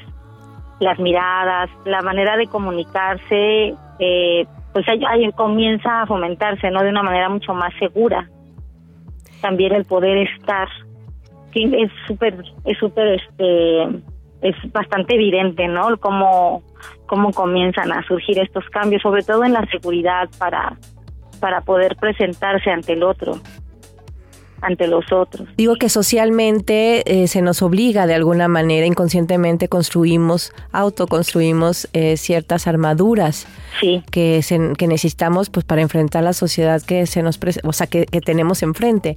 Pero eh, creo que el arte y sobre todo bueno bueno obviamente también el teatro, pero el arte, el, el movimiento, el reconocimiento del cuerpo pues nos ayuda a retirar esas armaduras y poder sentirnos tal. Sí, vivirse. Es, es bien bonito ver cómo, ¿no? Este, cuando tienen esta confianza, ¿no? Bueno, incluso cuando te, te conocen, al menos a mí como como docente me ha pasado que si te conocen y comienzan a abrirse los chicos es, es increíble toda la, la, la gama ¿no? que tienen para poder disfrutarse, ¿sabes? Y te contagian porque tienen una energía, claro. pues bueno, tienen una energía bellísima y, realmente el poder ir destapando o ir desbloqueando, ¿no? Este, precisamente todas estas imposiciones sociales que desde niños, ¿no? Eh, de alguna forma, pues, pues hemos transitado por estos caminos no de, pues bueno, creo que nunca se ha hecho, ¿no? Con esa mala intención, pero bueno, como entonces, por algo siento que realmente la danza, o, o, sea, no hay ningún tipo de género, o sea, ahí bailas, te mueves, es el cuerpo, eres tú, ¿no? Realmente encontrar, pues creo que es maravilloso, ¿no? Encontrar ese espacio, sobre todo este espacio para poder expresarte y dejar que el cuerpo se exprese de manera voluntaria. Muchísimas gracias, Xiomara. Muchísimas gracias por compartir tu experiencia, tu momento, tus espacios, eh, tu energía para con, con, pues, con este caminar con, con las adolescencias. Te agradezco muchísimo que, que lo hayas compartido. Sí, gracias a ti. Pues quisiera como hacer un pequeño comentario nada más creo que como adolescentes eh, albergamos, ¿no? En un sinfín de pensamientos, eh, todos los descubrimientos que puedan surgir precisamente mucho, muchísimo en esta edad, eh, todos los cambios, ¿no? Físicos, eh, químicos, todo lo que sucede dentro. Em, de verdad yo sí, este, abogo e invito, ¿no? A que, que gracias de alguna forma al arte, a la danza, al teatro, a la pintura, porque cada uno también tiene su manera de poder expresarse, ¿no? El canto, la música, este, pues que nos acerquemos, ¿no? O sea, realmente así que el público se acerque cada vez más al arte en general. Muchísima. Para conectar. Claro, una muy buena, muy buena recomendación. Te agradezco eh, que lo hagas y, creo que es necesario. Gracias, Amara, por estar Muchas en este gracias a ti. Bonito día. Bonito. A todas, saludos. Gracias. Bueno, pues vamos a un corte y ahorita regresamos. Busco la paz en mi mente perturbada. Una buena canción, encuentro la calma. Escuchar tu voz, se me cura el alma. Dejarse llevar por la locura desatada. Un pequeño gesto, una mirada, conjunto, el constante movimiento del mundo. Y en un segundo encontrar la salida del laberinto en el cuadro que pinto y en los ojos que lo ven. La energía que fluye, agua que se diluye en el diluvio. Acaban charcos turbios que mojan mis pies. Ver a otra persona crecer, una reja que se abre, unas cadenas que se rompen, el caos, el desorden. Hablo de lo real, de lo imaginario, y apagar la tele y ponerte a hacer algo. Color el interior. El alma no tiene color. Urgo adentro porque es donde encuentro lo que tanto buscaba en el exterior. Una idea que no se deja aplastar por lo viejo. El amanecer que llegó la noche estrellada, la luz de una cueva, el sol en la cara,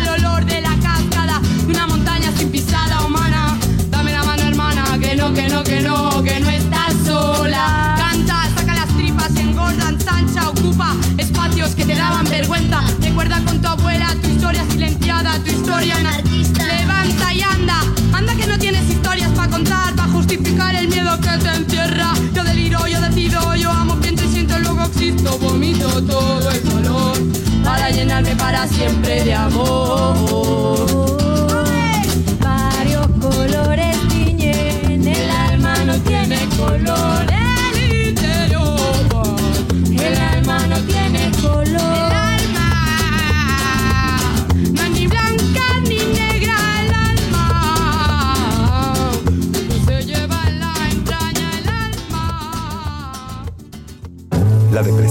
La ansiedad y los trastornos del comportamiento se encuentran en las principales causas de enfermedad y discapacidad entre los adolescentes.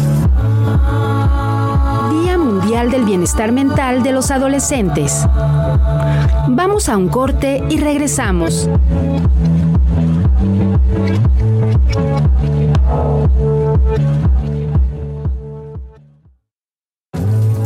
Hecho de no ocuparse de los trastornos de salud mental de los adolescentes tiene consecuencias que se extienden a la edad adulta, perjudican la salud física y mental de la persona y restringen sus posibilidades de llevar una vida plena en el futuro.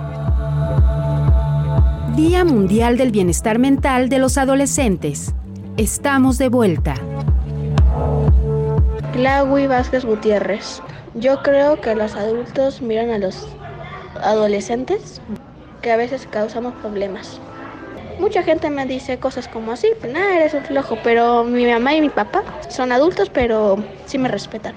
Yo me siento con tranquilidad que yo tengo que yo tengo el espacio y, y a veces me divierto ahí. No, ninguna amiga va se va a ganar tanta confianza como mis papás, porque mis papás son los que me dieron la vida. Agradezco mucho que ellos sí me tengan confianza a mí y yo les tengo más confianza a ellos. Yo me considero genial, eh, que es sentimental, sensible y, y rudo, eso sí. Porque me gusta bailar, me hace sentir confiable. Matilda y González Valdés. Es depende del adulto, porque los padres como que aman, aman, a sus hijos adolescentes, pero dicen, ay, son un desastre o eso. Pero si no es tu hijo, pues puedes sorpresar que es un desastre. Es una madurez, solo que pues estamos en una época donde crecemos, entonces es como estamos aprendiendo. Me siento segura. Ahorita en una montaña rusa. Me siento muy feliz a veces, pero a veces me pongo muy triste y no sé por qué. Es que uno cambia mucho en la adolescencia. Son muchos cambios. No sé, a veces cuesta soltar cosas y aceptar otras cosas. Cuando bailo me siento viva, no sé. Siento que mi mente se despeja y me siento muy bien, muy feliz. Siento que solo me enfoco en lo que estoy haciendo y no pienso en otras cosas. Eso depende, porque ah, uno podrá pensar, ay, mi papá me va a regañar si tal cosa. Pero los amigos sí te regañan, pero es diferente, ¿no? No te pueden como castigar. Pero creo que está muy bien tenerle confianza a los papás. Hay cierta comunicación y es mucho mejor porque los papás son los más cercanos aunque uno no sepa. No creo que se les olvide, luego ponen ejemplos de su adolescencia. Dicen, yo también fui así o... eh, Depende del proceso porque mi papá luego dice, yo ya trabajaba a tu edad y pues yo me pongo como que mal porque solo estudio. Entonces, no se les olvida, pero eh, vivieron una etapa diferente en la adolescencia, entonces todo pasa por algo. Todo, todo es parte de un aprendizaje y va a pasar, lo van a superar en algún momento, solo no se queden estancados. Ahí está muy difícil salir. Día Mundial del Bienestar Mental de los Adolescentes.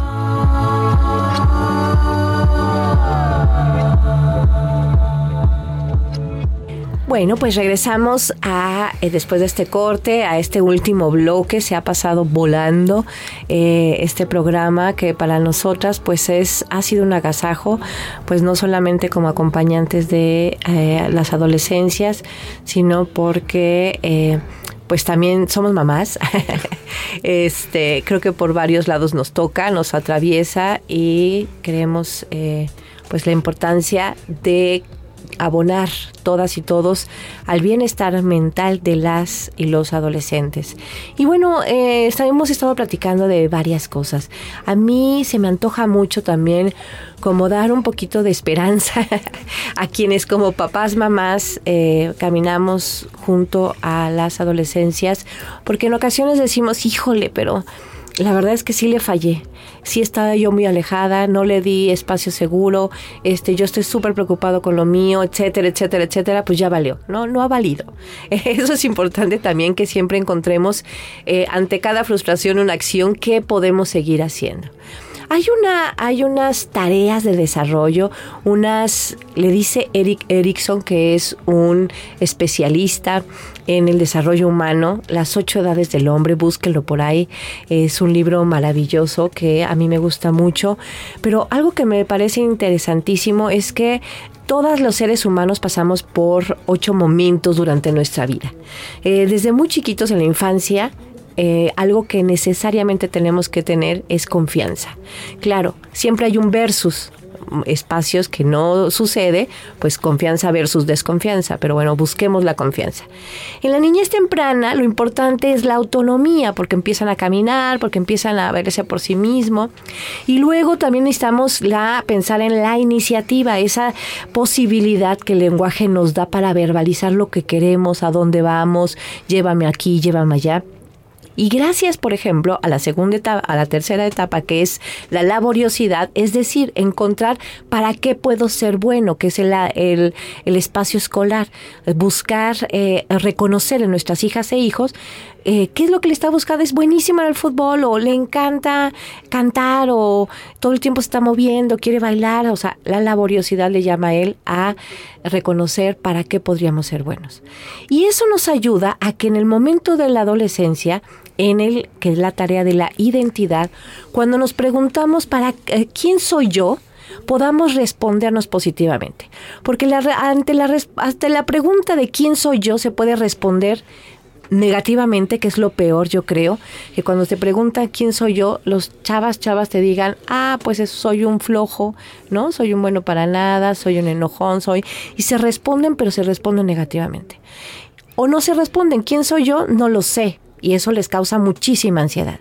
Claro, todo es un proceso, pero eh, si, si vamos abonando podrían haber respuestas eh, positivas. Y da más rapidez, digo las otras tareas para que para las personas que ya estamos en esta otra etapa, pues las tengamos claras. ¿Qué sería?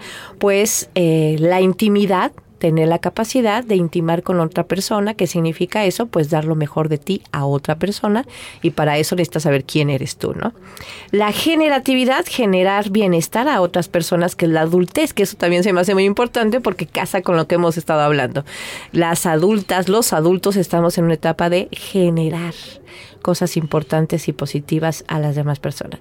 Y la madurez, pues la integridad. Una persona madura, íntegra, pues no le tendrá miedo a la muerte y eh, pues acabará su ciclo bien. Pero lo, que quiero llegar a esto después de todo este recorrido es que la adolescencia es un volver a empezar un cuerpo nuevo con un pensamiento que va cambiando, este, eh, necesidades y demás. Entonces nosotros podemos volverle a aportar esas cuatro primeras etapas. La confianza, para saber quién es, la autonomía, la iniciativa y la laboriosidad. O sea, reconocerse también, seguir reconociéndose en esta etapa. O sea, no es que no haya sucedido antes, lo podemos hacer ahora. ¿Para qué soy bueno? ¿Cómo ven esta, este recorrido rápido? Me encanta la, propuesta y mm, ahorita que, que te estaba escuchando como como yendo a lo personal, ¿no? Como lo que toca a las y los adultos que les acompañamos.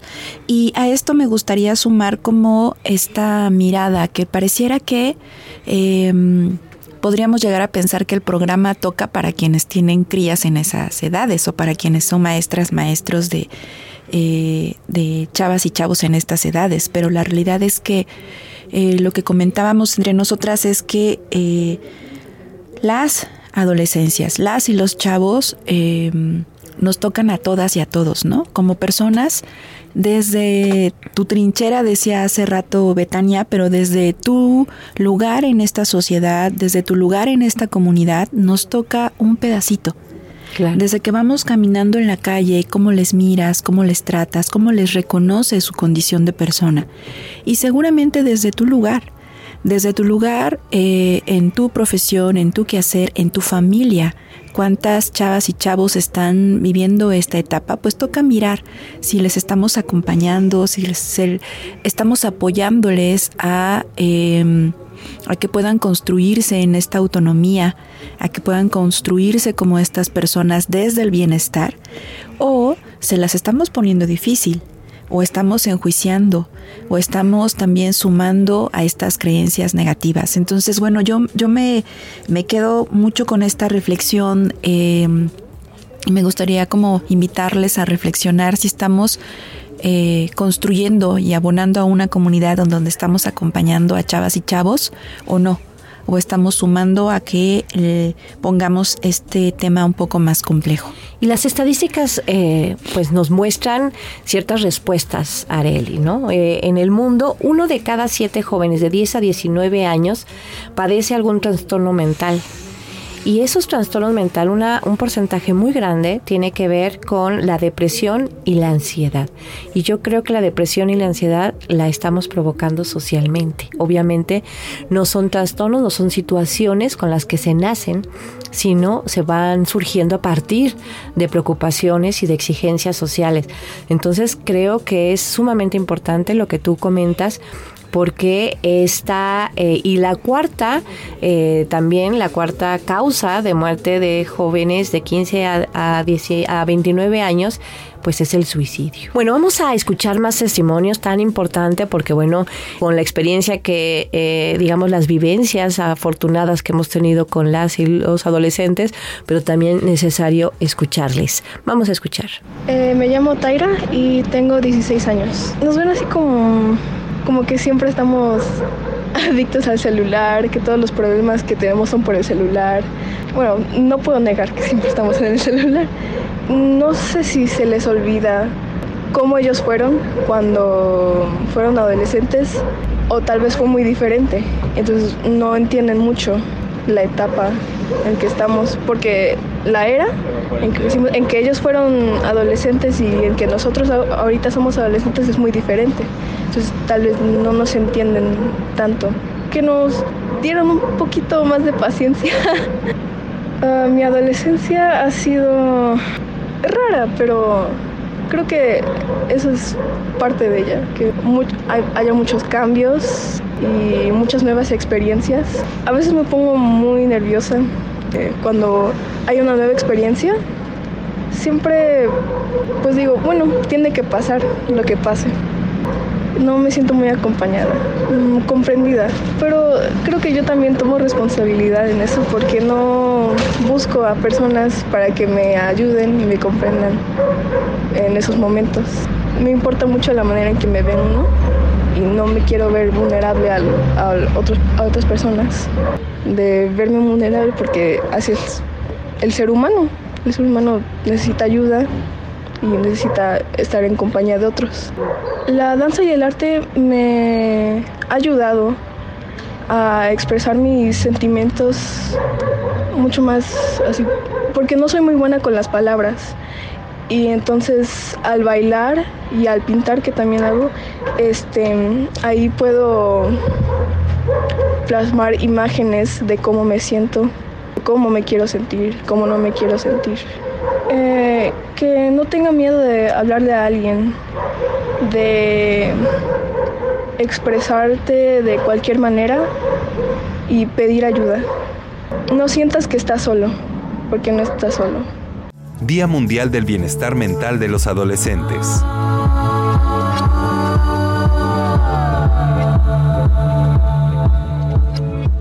Bueno, pues eh, nuevamente escuchamos un, un eh, testimonio y agradecemos cada uno de ellos. Y eh, hablando de estos espacios necesarios de confianza, espacios necesarios que tenemos que seguir abriendo y de saberse en una comunidad respetuosa. Hace rato dijiste también, y me pareció como muy prudente recordarnos qué es respeto, o sea, cómo estamos mirando a las adolescencias eh, esta palabra de respeto está muy manoseada y nos las enseñaron los lunes de respeto, pero en la escuela y no funcionó. Respeto viene de la palabra respicere, que significa mirar bien. Si yo voy, si yo voy a respetar a alguien, tengo que mirar a esa persona tal y como es, desde el contexto, historia, situación, deseos, etcétera, etcétera, no como yo quisiera verla sino respeto es mirar bien, mirar a esa otra persona.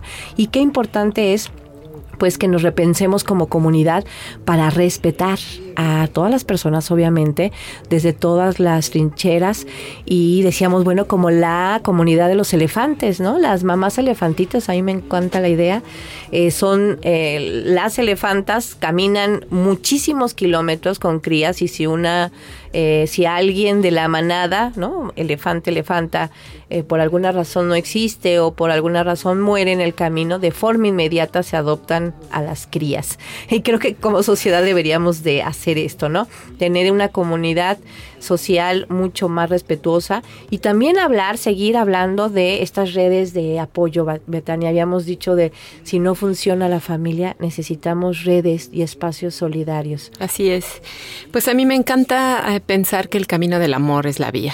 ¿No? Estas redes solidarias, redes de amor, así se llaman, de hecho, la colectiva de chicos y chicas del Centro Comunitario Plan de Ayala, y así se llama la radionovela que hicimos con ellas y ellos, redes de amor, y la pueden escuchar por el YouTube, em, así buscan redes de amor, radionovela, y la van a encontrar, son 10 capítulos, está súper interesante, es la mirada de cuatro chicas que em, hablan de los feminicidios eh, que se han suscitado en el Santuario de las Garzas, pero es la visibilización de eso y además em, crear esto, una red de amor y solidaridad también con chicos, ¿no? Que, que, se sientan protegidas en sus colonias. Y ya me salí un poquito, pero no, bueno. No, no, yo creo que es totalmente, totalmente lo que, lo que estamos diciendo. Y bueno, por, yo creo que de ahí va. Eh, yo también quiero invitarles a las personas que nos escuchan, adultos, adultas, madres, padres, abuelos, abuelas, a que nos acompañemos en el camino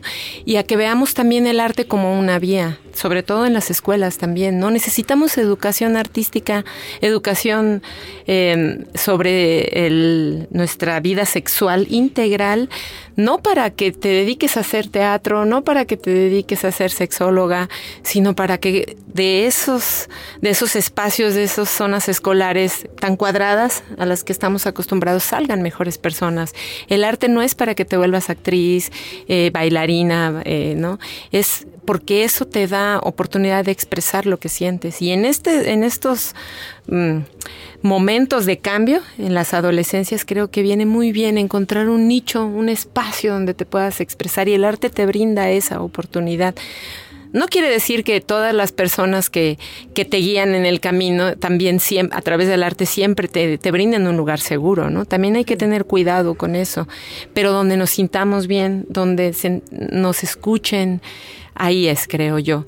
Y ese espacio artístico siempre brinda un lugar seguro cuando las personas adecuadas se acercan. Entonces yo les invito incluso a que en las escuelas busquemos la manera de, de, generar mejores espacios artísticos para las y los adolescentes.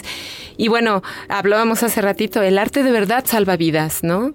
Eh, no, no de que te mueras, porque todos nos vamos a morir sino de que tengas una vida más sana, de que no caigamos en la depresión, en la ansiedad. Ahí podemos vaciar un poquito todo lo que traemos, decíamos en la Facultad de Teatro. El arte no es terapia, pero funciona. Sí, totalmente. Y de alguna manera el, el, biodrama, así como lo hemos trabajado con las adolescencias nosotros en, en el centro comunitario, nos ha funcionado tanto a través de la radionovela que habla de una problemática específica que además está bien fuerte en Veracruz, ¿no? Como es los feminicidios y el acoso hacia las mujeres, pero también de que hay personas solidarias, hay hombres solidarios que, que te, te acompañan en el camino como adolescente, como mujer, ¿no? Entonces, bueno, invitarles por ahí a que hagamos redes de amor, redes de apoyo, hagamos comunidad y si alguien, compañero o compañera, no lo está haciendo, pues invitarle a hacerlo y si de plano no, salirnos de esos espacios tóxicos y violentos, aunque sea la familia, de verdad. Entonces, bueno, eh, y es lo que nosotros aportamos desde este lado del teatro, la danza, la música, porque además eh, el teatro y la danza acá en Occidente lo separamos mucho, pero por ejemplo en Oriente va de la mano todo. Entonces nosotros intentamos hacer también un trabajo bien integral con las adolescencias. Y además qué importante es como, como recordar y reconocer eh, recordar, lo, lo, digo por nosotras que estábamos hace rato diciendo que, bueno, desde nuestra propia experiencia y recuerdos personales nos dimos cuenta de que, bueno, eh, sabernos buenas en algo o sabernos eh, satisfechas realizando un algo, ¿no? No importa qué, eh, pues abona y, y, en muchas ocasiones seguramente nos ayudó a salir en momentitos de crisis importantes, ¿no? Decías tú, eh, Areli, que eh, pues recordaste la danza eh, en ti misma, ¿no? Algo, bueno, vamos ya a la recta final, pero es necesario, bueno, recordarnos, o sea, sabemos que el Estado nos debe garantizar el bienestar de todos los seres humanos. Sabemos que la sociedad debemos de ir reconstruyendo, resignificando, reconsiderando para poder ser una comunidad realmente respetuosa, solidaria, acompañante.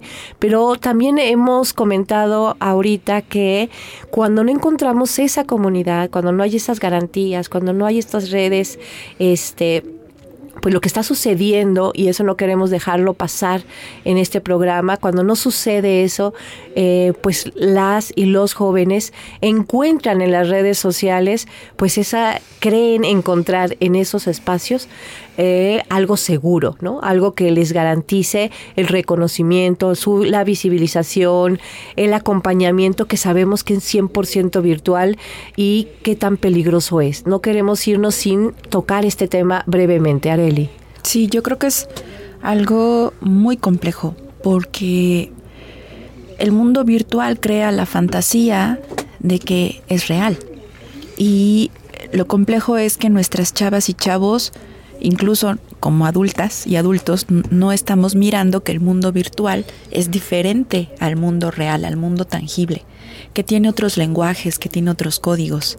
Y entonces no necesariamente estamos como eh, sabiendo encontrar fuentes de información de lo que necesito, eh, pero al mismo tiempo eh, estoy teniendo como, como joven como chava, chavo, necesidades y estoy encontrando de manera inmediata. Es literalmente a un clic busco eh, lo que quiera sobre mi cuerpo, mi sexualidad, sobre las materias de la escuela, sobre la duda que yo tenga, a un clic lo encuentro.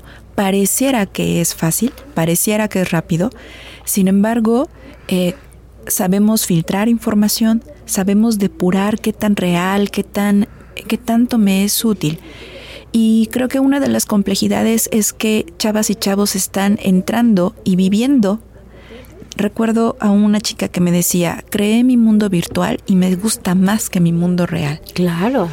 Y entonces me quedo con esa pregunta, ¿no? ¿Qué tanto los adultos que estamos con chavas y chavos estamos encontrando la forma de darles respuestas, la forma de reconocer y atender sus necesidades? Estamos teniendo la forma de vincularnos eh, qué está sucediendo con las relaciones humanas, eh, con mi relación como mamá, papá, docente, con estas chavas y chavos, que es más fácil relacionarse en redes sociales. Entonces me quedo como con todas esas preguntas. Y yo creo que necesarias hacérnoslas porque eh, digamos que incluso mantener constantemente como mamás, papás, adultos, adultas, pues esta imagen, al decir redes sociales, o sea, imagínense las redes de los pescadores, o sea, por algo se llaman redes sociales.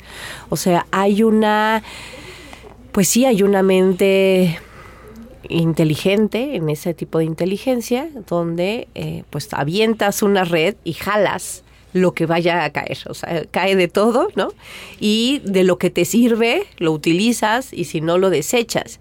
Entonces no es, no es ir en contra de lo que estamos viviendo porque actualmente pues ya está ahí, ¿no? O sea, la tecnología, las redes, las maneras de comunicarnos eh, con más personas en otros lados del mundo, digamos que no estamos en contra de estas nuevas tecnologías, sino de saber eh, analizar, criticar, eh, pues acompañar sobre todo, ¿no? Acompañar qué, qué están viendo, por qué lo hacen, qué está, qué está sucediendo atrás de cada pantalla de, de eh, nuestras hijas, nuestros hijos, para eh, pues poder estar ahí presentes. Creo que el grave problema es no verbalizar, eh, comunicar de una manera clara pues todas estas formas de acceder a otras personas desde las redes. No es que esté mal la tecnología, sino lo que no está siendo cuidadoso es quienes acompañamos estar presente y puede ser sumamente, sumamente pues peligrosa. No sé, ¿quieres comentar algo al respecto? Eh, pues un poco lo mismo, creo que más bien lo que nos toca es estar pendientes. ¿no? Yo tengo un niño de nueve años que yo lo siento ya casi en la adolescencia y tengo miedo, entonces intento estar ahí acompañándolo, está en los videojuegos y escucho que habla con alguien, estoy pendiente y ah, entonces las redes sociales no son malas igual que la televisión ni la radio. El problema es qué de eso tomamos, ¿no? De lo que, de lo que hay en las redes sociales, de lo que hay en, la tele y, y, los medios de comunicación. Entonces, estar al pendiente que nos toca a todos y a todas, no solo padres, madres, abuelos, todos los que estamos en la crianza, pues creo que estar pendiente sería lo importante pues ya nos vamos. casi, casi. A mí me gustaría que pudiéramos dar rápidamente, pues como una pequeña conclusión, eh, como las ideas que nos, así como las preguntitas que nos, nos, nos dejamos, creo que es necesario que podríamos eh, compartir como final de este programa tan importante. Y ya no sé si algún teléfono de contacto para que también, pues quienes nos están escuchando puedan acceder a ustedes y su vida profesional. Bueno, pues yo me quedo con eh, haciéndome muchas, muchas preguntas desde eh, mi ser mamá, ¿no? Este, hace rato eh, Betania nos decía, el mundo y los trabajos no están hechos para la crianza. Es decir, me imagino a todos los adultos así en contra del sistema, los horarios, el trabajo, las deudas sé que y sabemos pues que no es fácil. Entonces, em, me quedo con muchas preguntas en el sentido de cuál es mi intención, qué es lo que quiero como adulta, como adulto con respecto a las chavas y los chavos. Es decir, elijamos una cosa. ¿No? Seguro no vamos a poder con todas estas necesidades. Elijamos una y, e intentemos hacerlo en nuestros espacios, en nuestras crianzas, con eh, mi cría tiene seis, entonces eh, también me estoy preparando para todas esas etapas y acompañando a las chavas y los chavos en los talleres. Empecemos con algo, en acciones concretas, en cuestionarnos y en cambiar nuestro quehacer desde nuestra trinchera. Entonces, pues muchas gracias a todas, a todos. Muchas gracias, Ariel y Betania. Pues un poco lo mismo. Eh, ¿qué, estamos haciendo cada uno de las y los que estamos atrás de las crianzas? Eh, yo sí les invito a que se acerquen al teatro, a la música, a la danza, lo que quieran, y también a que tomemos como adultos la responsabilidad de acompañar a nuestros hijos, aunque sea un momento, a escuclarles y a que las y los adolescentes sepan que su voz es importante, que dejen de tener miedo y, alcen la voz y pregunten y digan, ¿no? Entonces, pues desde aquí eh, nosotros a través de la radio, el teatro, la música, la danza y todo lo que podemos aportar, estamos en los centros comunitarios trabajando, en escuelas, en, primarias, secundarias y, preparatorias. Entonces, pues yo sí les voy a compartir mi número de teléfono, eh, 2281 72 57 82 para cualquier duda, acercamiento sobre los talleres, sobre los programas que llevamos a través de la Dirección de Educación del Ayuntamiento, pero también de manera personal. Muchas gracias. Areli, tu número que se olvidó. Bueno, nos pueden encontrar en Facebook como Areli Aquino, pero también en Facebook pueden encontrar el espacio de Sedux o al 2281 87 1200. Muchísimas gracias. Pues yo también quiero, eh, pues desde mi trinchera, eh, soy mamá de un adolescente de 17, es todo un reto. Este, eh, no sé si lo esté haciendo bien, pero me, me quedo con el interés, pues de seguirme cuestionando para poder seguir acompañando y también acompañarles desde el DIF municipal 2283 67 63 25. soy responsable del programa de derechos humanos y derechos sexuales en el DIF municipal, entonces también ahí un espacio seguro para quien así lo desee.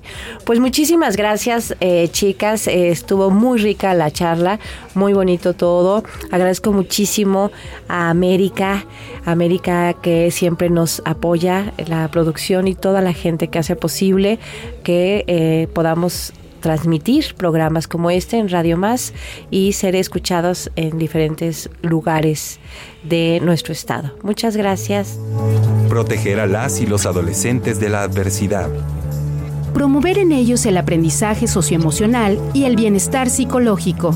Y garantizar que puedan acceder a una atención de salud mental son factores fundamentales para su salud y bienestar durante esos años y la edad adulta. Radio Más presentó Día Mundial del Bienestar Mental de los Adolescentes.